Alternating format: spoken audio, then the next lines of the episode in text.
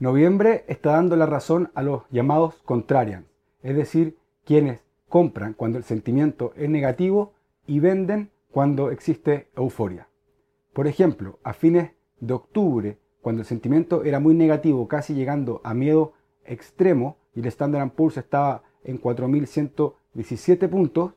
para luego llegar a los 4.514, es decir, subiendo casi un 10% en solo tres semanas.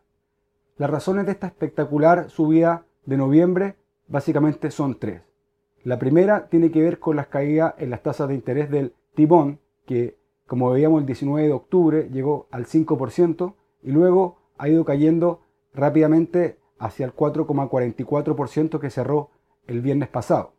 Otra razón son los datos que hemos conocido de inflación, por ejemplo, el 2,9% en la zona euro o el 3,2% en Estados Unidos y el 4% de la inflación subyacente. Esto está muy conectado con el primer argumento en la caída del T-Bond a 10 años. Y el tercer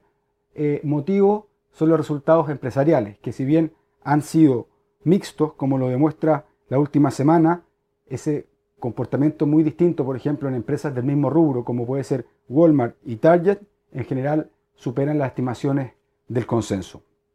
Pero ha sido principalmente la inflación publicada de octubre, la del martes de la semana pasada, la que desató la euforia. En concreto vimos subidas, por ejemplo, del Eurostock en un 3,4%, del Standard Poor's en un 2,2%, el Nasdaq 2,4%, el Dow Jones en el 1,9% y sobre todo las bolsas emergentes en dólares superaron el 3%.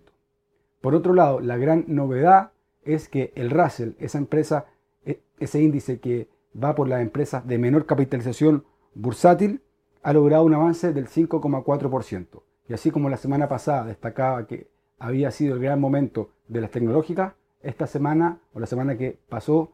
fue el gran momento de eh, las empresas del Russell 2000.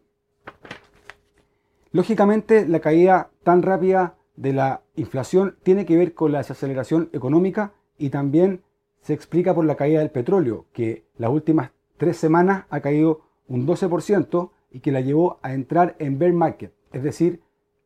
a un 20% desde los máximos, lo cual ya lo pone en terreno bajista. Son datos mixtos los que hemos conocido, igual que los resultados empresariales, pero con predominio de lo positivo por sobre lo negativo. Y es ahí donde el soft landing que tanto esperan los inversionistas, es decir, que caiga la inflación y que el crecimiento económico no caiga tanto como la inflación, es lo que están esperando y es por eso también que las bolsas han estado subiendo.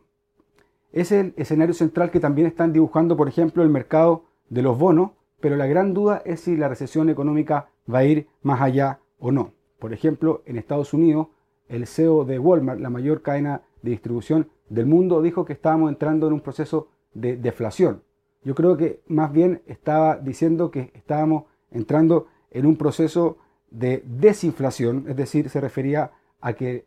la inflación iba a crecer más lento, pero que aún así iban a subir los precios, pero de todas formas la advertencia de una recesión profunda todavía está ahí. Estamos ya en la final, en la recta final del año, en la recta final de noviembre también, y el sentimiento sigue siendo en este momento más bien positivo, lo cual sería eh, preocupante desde el punto de vista de los contrarios de los que hablábamos en un principio de la columna. Seguimos pensando en bolsas más bien laterales, laterales for longer, un poco llevando el paralelo del higher for longer de las tasas de interés, ahora lateral for longer, es decir, un, un crecimiento más bien mediocre tanto de la economía como de los mercados. Sin embargo, en el corto plazo pensamos que esto lateral podría ser algo lateral alcista, viendo niveles técnicos en 4.500 puntos y de superarse esos 4.500 puntos podría ir a buscar las bolsas nuevamente esos máximos históricos que hemos hablado en 4.800 puntos, que son los que se marcaron el 3 de enero, pero como hemos dicho en otras columnas, probablemente sea algo que no tenga mucho sustento económico ni por fundamentales y por ende sería solamente parte de una corrección ordenada que podría terminar nuevamente en caídas pronunciadas en bolsa.